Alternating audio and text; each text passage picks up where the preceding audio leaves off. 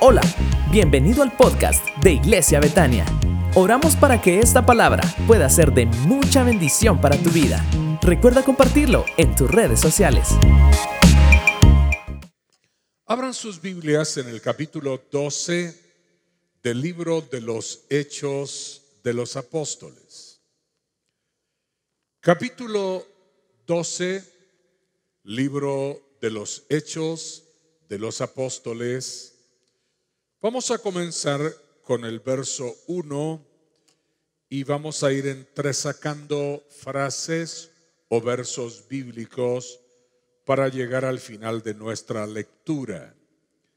En aquel mismo tiempo, dice Hechos 12.1, el rey Herodes echó mano a algunos de la iglesia para maltratarles y mató a espada a Jacob, hermano de Juan. Viendo que esto había agradado a los judíos, procedió a prender también a Pedro. Eran los días de los ácimos, de los panes sin levadura. Habiéndole tomado preso, le puso en la cárcel, entregándole a cuatro grupos de cuatro soldados para que le custodiasen y se proponía sacarle al pueblo después de la Pascua. Así que Pedro estaba custodiado en la cárcel, pero la iglesia hacía sin cesar oración a Dios por él. Y cuando Herodes le iba a sacar aquella misma noche, estaba Pedro durmiendo entre dos soldados, sujeto con dos cadenas, los guardas, los custodios, delante de la puerta, custodiaban la cárcel se presentó un ángel, una luz resplandeció, tocando a Pedro en el costado, le despertó y dijo, levántate pronto, las cadenas se le cayeron de las manos y el ángel dijo, ciñete, átate las sandalias, envuélvete en tu manto y sígueme. Pero él pensaba, verso 9, que veía una visión. Habiendo pasado la primera y la segunda guardia, llegaron a la puerta de hierro que daba la ciudad, la cual se les abrió por sí misma, y luego el ángel se apartó de él. Pedro volviendo en sí dijo, ahora entiendo que el Señor ha enviado su ángel y me ha librado de la mano de Herodes, y de todo lo que el pueblo de los judíos esperaba. Y habiendo considerado esto, llegó a casa de María, la madre de Juan, que tenía por sobrenombre Marcos, donde muchos estaban reunidos orando. Llamó a la puerta, salió una muchacha llamada Rode, dice que de gozo no abrió la puerta y ellos le dijeron, verso 15, estás loca. Pero ella aseguraba que así era y ellos decían, es su ángel, mas Pedro persistía en llamar y cuando abrieron y le vieron, se quedaron atónitos. Luego la palabra dice, que salió, verso 17, y se fue a otro lugar. Eh, permítame decirle algo antes de terminar la lectura y comenzar el mensaje de hoy. Cuando nosotros vamos a pasajes como estos de la Biblia, entendemos que hay grandes misterios difíciles de comprender. Y uno de ellos es, ¿por qué Dios permite que los malos prevalezcan o dominen a los justos? Como lo estaba haciendo este Herodes. No confunda este Herodes con el otro Herodes que mandó a matar a los niños después que nació Jesús. Ese Herodes era el abuelo de este. Pero seguramente las raíces de la maldad permanecían dentro de toda esta familia herodiana. ¿Por qué Dios permite que los malos, que los pecadores, que los injustos, que los perversos prevalezcan sobre los justos? Este cuestionamiento del por qué a veces estas cosas pasan en la vida, esa interrogante la tuvo también el rey David.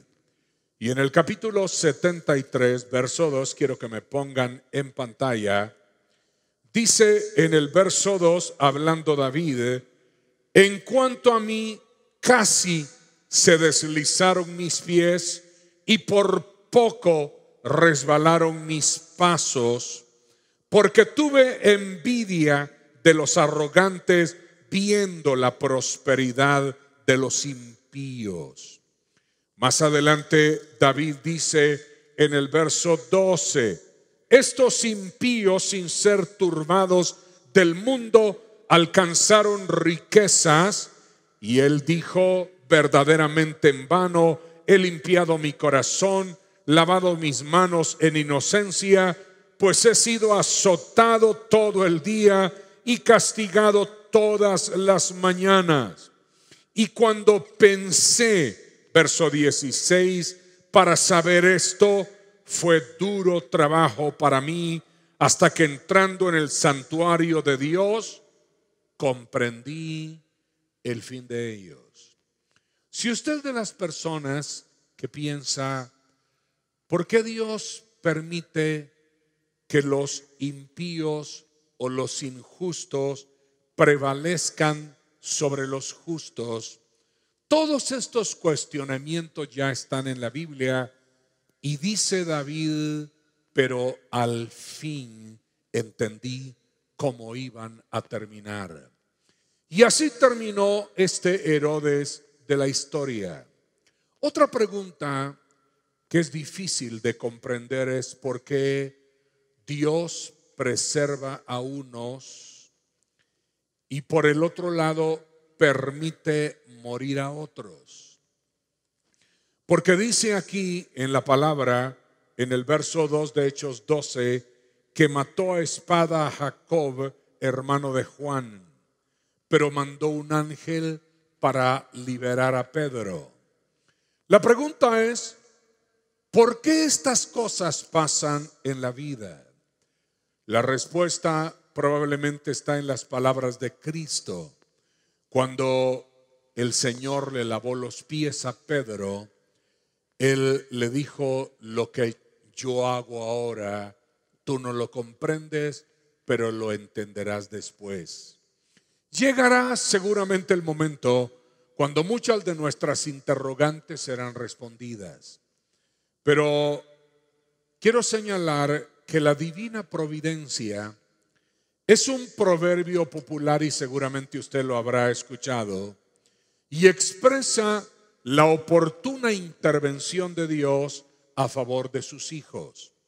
En la epístola a los Hebreos, capítulo 4 y verso 16, se nos invita a acercarnos al trono de la gracia para alcanzar misericordia para el oportuno socorro. Y eso ocurrió esa madrugada. La, providencia o la divina providencia o el socorro oportuno llegó en el tiempo en que Herodes pensaba mandar a decapitar a Pedro como lo había hecho con Jacobo. ¿Por qué Dios rescata a unos pero permite morir a otros? ¿Por qué los impíos prevalecen sobre los justos? Probablemente muchas de nuestras interrogantes no van a ser respondidas en esta vida, pero llegará el momento en que lo podamos comprender. Y por el otro lado, es interesante notar que Herodes no mandó matar a Pedro porque ya habían comenzado la fiesta de los panes sin levadura y solo esperaba que terminara la Pascua para matarlo. Esto lo que expresa es que ser religioso no es sinónimo de ser piadoso. Una persona puede guardar fiestas y observancias o liturgias, pero eso no significa que tenga un corazón recto porque ya había matado a Jacobo y ahora quería matar a Pedro. Yo quiero dejarle una palabra en su corazón hoy antes de orar, que se encuentra en Segunda de Timoteo, capítulo 4 y verso 18. Y esta palabra dicha por el apóstol San Pablo dice de la siguiente manera, y el Señor, vamos, levante su mano derecha y repita conmigo y diga, el Señor. Casi no lo oigo, una vez más diga fuerte, el Señor me librará de toda obra mala. ¿Qué es lo que va a hacer el Señor? Nos librará de toda obra mala y me preservará para su reino celestial y a Él sea gloria por los siglos de los siglos. Amén. ¿Qué tal si le damos a nuestro Dios un fuerte aplauso? Pero terminemos nuestra lectura aquí en Hechos 12. Un día, verso 21, sentado Herodes vestido de ropas reales, se sentó en el tribunal y les arengó. Y el pueblo aclamaba diciendo, voz de Dios y no de hombre. Y al momento un ángel del Señor le hirió por cuanto no dio gloria a Dios y expiró comido de gusanos. La palabra en el idioma griego es que se fue muriendo mientras los gusanos lo devoraban. Dios siempre sabe hacer justicia. A veces las cosas no se dan en el tiempo en que nosotros quisiéramos, pero de que Dios es justo, Dios es justo, de que Dios peleará tus batallas, Dios peleará tus batallas, de que Dios te levantará, Dios te levantará, alguien que lo crea y que diga gloria a Dios. Amado Padre, te damos gracias. Porque aunque hay muchas cosas que no podamos comprender con nuestra mente natural, en todas las cosas tú tienes un plan y un propósito. Habla nuestros corazones y lo pedimos por el nombre de nuestro Señor Jesucristo. Amén. Por favor, siéntense y déjenme compartir con usted en unos 20 minutos más algunas lecciones de las sagradas escrituras. La primera de ellas es que la oración es un recurso poderoso. Hoy al terminar esta conferencia vamos a tomar unos momentos para orar. Observe lo que dice aquí Hechos 12 y verso 5. Así que Pedro estaba custodiado en la cárcel, pero la iglesia hacía sin cesar oración a Dios por él. Y cuando Herodes le iba a sacar aquella misma noche, estaba Pedro durmiendo entre dos soldados. La oración es un recurso poderoso porque nos enseña a descansar en Dios, aún en las circunstancias más difíciles. La iglesia hacía oración sin cesar a Dios por él y aunque al otro día lo iban a decapitar, Pedro dormía y descansaba entre dos soldados. Por favor, levante su mano derecha hagamos esto un poquito práctico, ponga la mano sobre su corazón y diga, temores y preocupaciones salgan de mi vida. Confianza, descanso y fortaleza de Dios vengan a mi corazón. Démosle un aplauso al Señor porque cada vez que recurrimos a la oración, podemos descansar en Dios. Como dijo alguien, puede que la oración no cambie todas las cosas, pero si oras, te cambiará a ti. Hay que superar el temor a la muerte. Las cadenas que Pedro tenía en la cárcel ilustran el cautiverio. Y los peores custodios son los que afectan el alma como la angustia, como la ira y como las amarguras. Yo declaro que tu espíritu no está preso. Los hombres te podrían llegar a encarcelar, pero tu espíritu nunca estará preso porque Cristo te hizo libre. Todos los que aquí son libres digan gloria a Dios. Aleluya. Satanás no puede matarte. Si Satanás pudiera matarte, hace mucho tiempo que lo hubiera hecho. Pero él sabe que no puede matarte porque Dios seguramente te preservará, como leíamos en la palabra del Señor. No permita que las cadenas de la angustia, el temor, la preocupación y que esos demonios que están representados en los custodios que guardaban o cuidaban a Pedro afecten tu vida. En el libro de los Salmos capítulo 118 y verso 17 hay una palabra poderosa que seguramente usted conoce. Por favor, vuelva a levantar su mano derecha y diga conmigo, no moriré. Vamos fuerte, diga, no moriré, sino que viviré y contaré las obras de Jehová. Todos los que creen que están seguros en las manos de Dios, denle un fuerte aplauso al Señor. Aleluya. Aprenda a descansar en Dios. Eche fuera los temores y las preocupaciones. El Salmo 23 dice, Jehová es mi pastor y nada me faltará. Luego agrega el Salmo 23, en lugares de delicados pastos me hará descansar. Y dice también, y aunque ande en valle de sombra y de muerte, no temeré mal alguno, porque tú estarás conmigo. Qué bueno es saber que Dios envía sus ángeles para protegernos. El Salmo 91 y verso 16 tiene una palabra poderosa, pues a sus ángeles mandará acerca de ti que te guarden en todos tus caminos, versos 11 y 12, y en las manos te llevarán para que tu pie no tropiece en piedra.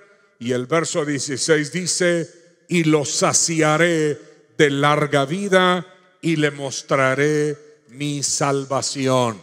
Todos los que van a disfrutar de una vida bendecida, que le den un fuerte aplauso al Señor.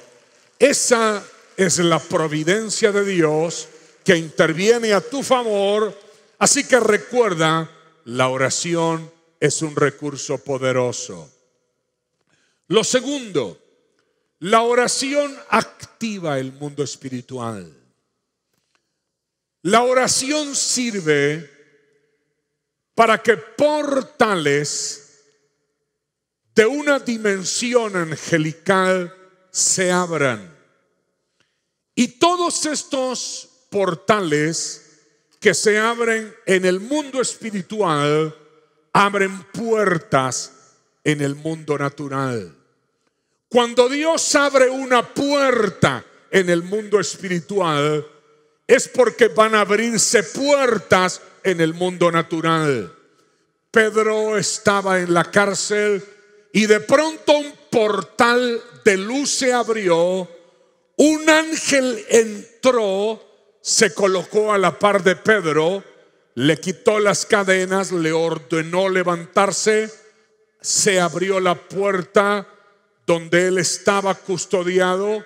Luego se abrió la puerta de la primera guardia, se abrió la puerta de la segunda guardia, se abrió la puerta que daba acceso a la ciudad, por cierto que se abrió por sí sola, porque hay puertas que se abren cuando Dios abre una puerta en la dimensión espiritual y la oración sirve para eso.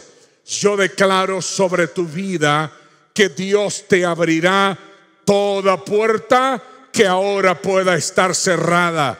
No importa cuán difícil o cuán dura sea esa puerta, Dios la abrirá con nuevas oportunidades de vida, gracias, salud y bendición para ti, para los tuyos, alguien que lo crea y que celebre al Señor con alegría. Glorificado sea Dios. Observe usted que entonces se abrió la puerta de la cárcel, la de la primera guardia, la segunda guardia, la puerta de hierro que daba la ciudad. En total fueron cinco puertas. Las cuatro primeras se abrieron solas, menos la última.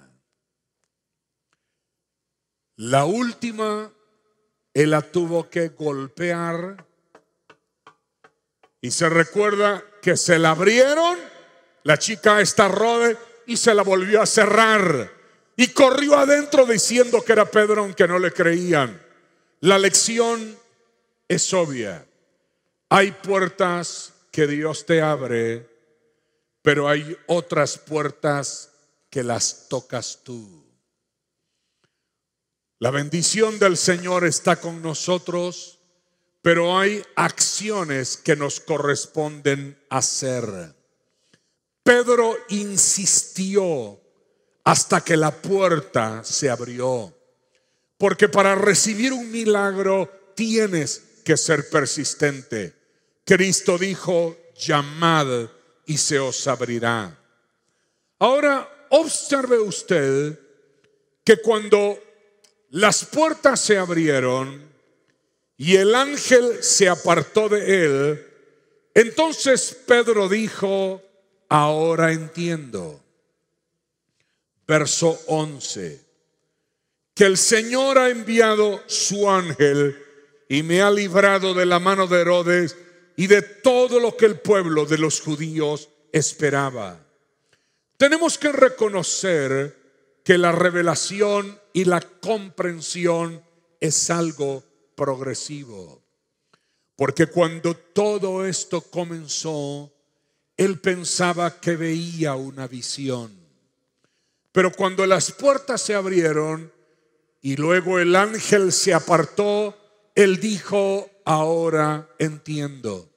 Pido al Dios del cielo esta mañana, a través de la oración, que Dios nos dé espíritu de sabiduría y de conocimiento para que las cosas que ahora no podemos comprender no sean aclaradas por el Dios del cielo. Si hay profundas interrogantes en tu corazón, que el Espíritu Santo te ilumine y puedas decir como Pedro, ahora entiendo. Alguien levante su mano derecha y diga, gracias Señor, porque ahora entiendo. Démosle un aplauso a nuestro Dios.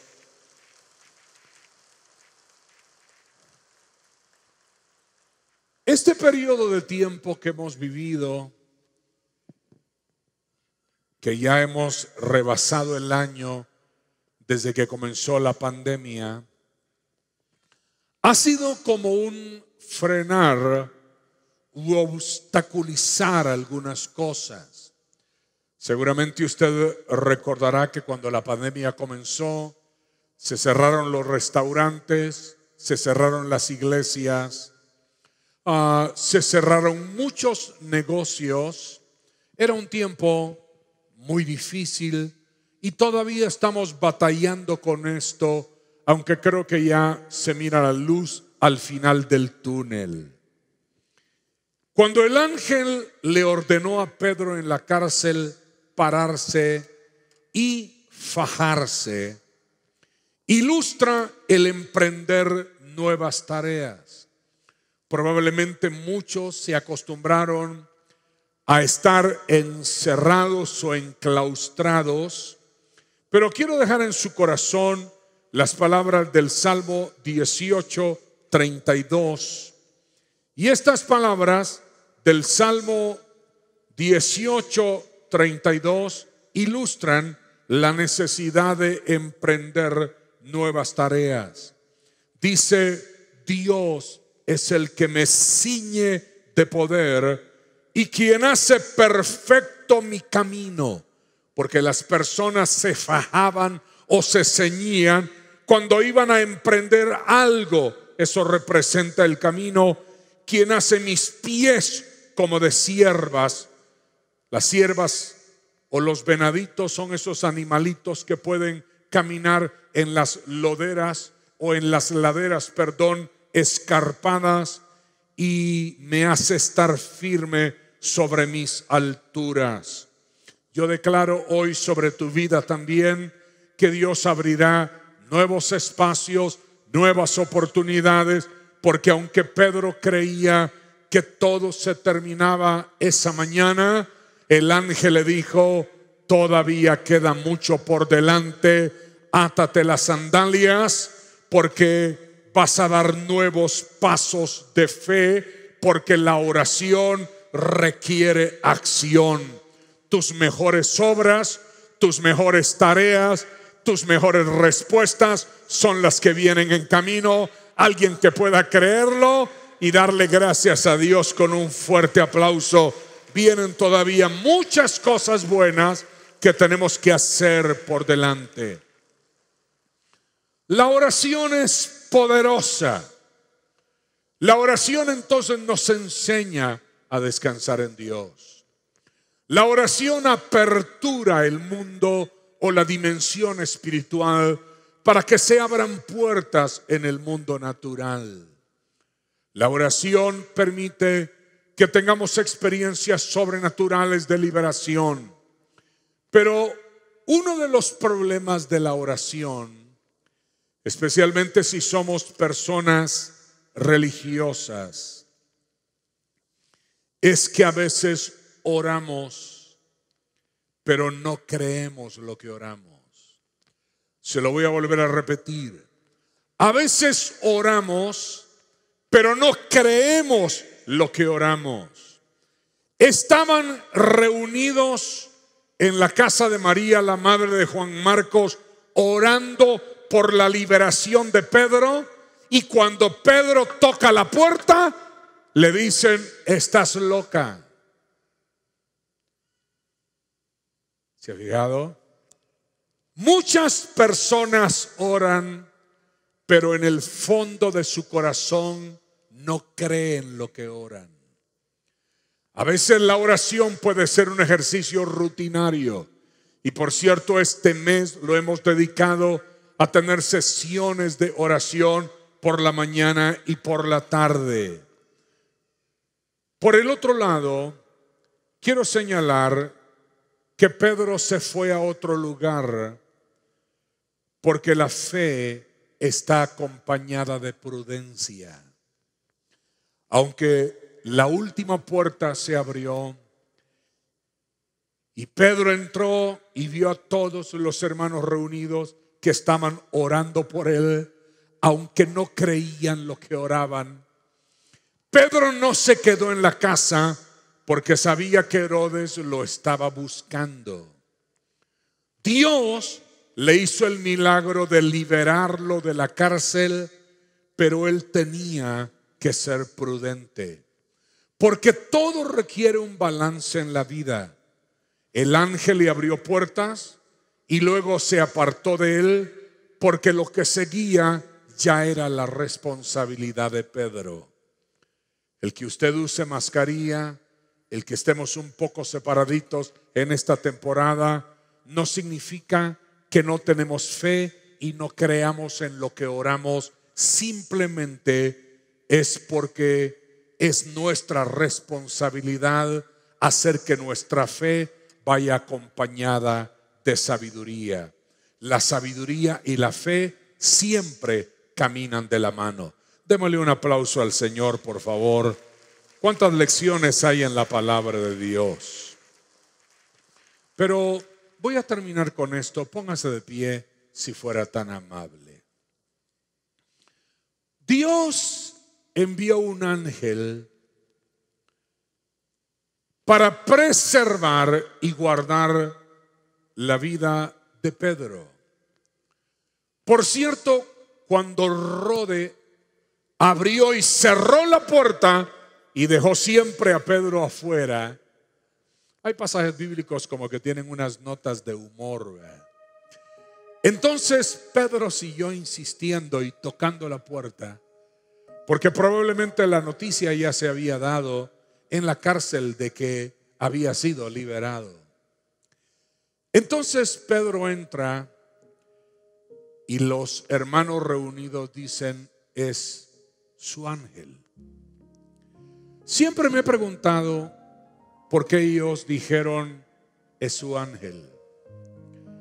La pregunta que se desprende de todo esto es, ¿habían crecido tanto los cristianos de esa época del mundo primero que conocían a sus ángeles de la guarda?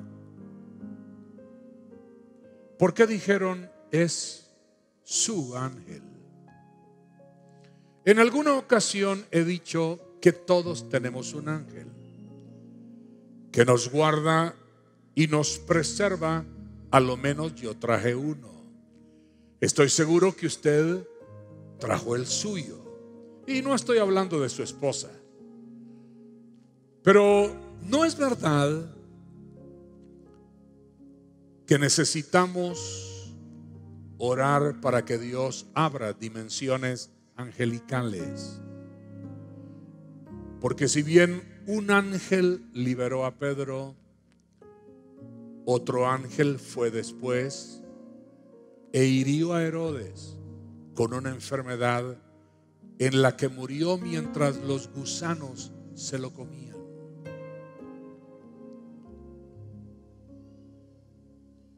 La oración es un recurso para esto. Yo he tenido algunas experiencias con ángeles, algunas de ellas ya se las he compartido. Yo sé que este es un tiempo difícil y probablemente nos preocupamos cuando crecen los incidentes relacionados con la pandemia. Pero no permita que el temor o los demonios que representan los custodios de la cárcel de Pedro aflijan su corazón. Aprenda a orar y a descansar en Dios. Cuando el Señor Jesús, Lucas 22, 43, si me ponen en pantalla, Llegó al huerto del Getsemaní y se angustió porque lo que le esperaba era la cruz.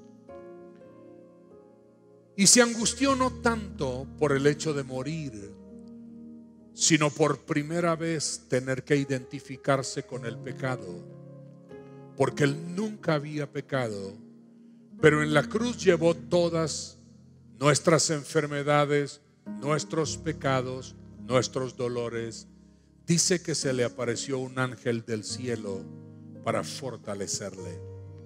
Y aunque a veces no puedas ver a los ángeles del Señor, los ángeles estarán allí cerca de ti para fortalecerte. Dios hará que aunque ocurran cosas malas, tú no estés nunca en ese lugar. La palabra de Dios dice, mas a ti no llegará. En el libro de Romanos, capítulo 8 y verso 26, hay un pasaje hermoso de la escritura que dice, y de igual manera el Espíritu nos ayuda en nuestra debilidad, hablando de nuestras flaquezas, pues que hemos de pedir como conviene, no lo sabemos pero el Espíritu mismo intercede por nosotros con gemidos indecibles. Los ángeles te pueden alentar y fortalecer en tiempos de angustia, pero ayudarte en la debilidad, en tu oración, es una tarea del Espíritu Santo. Y qué bueno es saber que por fuera tenemos ángeles, pero por dentro tenemos al glorioso Espíritu de Dios. Y sentado a la diestra del Padre está Cristo, nuestro abogado y nuestro intercesor, y el buen Dios que te ama y que contestará seguramente cada una de tus peticiones. El pasaje bíblico termina con esto diciendo así. Y expiró, hablando de Herodes, comido de gusanos, pero la palabra del Señor crecía, verso 24, y se multiplicada. Hoy vamos a orar por nuestra familia, vamos a orar por sus necesidades y vamos a orar para que la providencia de Dios siempre obre a su favor. Para que en los momentos de mayor necesidad o de mayor urgencia se abran portales de oportunidad y bendición para usted y para los suyos. Levante sus manos, por favor. Repita conmigo esta oración. Diga, querido Dios, Padre Celestial, hoy quiero agradecerte todos los cuidados y la protección que has tenido sobre mi vida y sobre toda mi familia. Hoy quiero presentar delante de ti cada una de mis peticiones y cada una de mis necesidades y voy a orar confiado, lleno de fe y seguro en el nombre de nuestro Señor y Salvador Jesucristo. Deseamos que esta palabra pueda darte paz y dirección. No olvides suscribirte y recuerda que lo mejor de tu vida está por venir.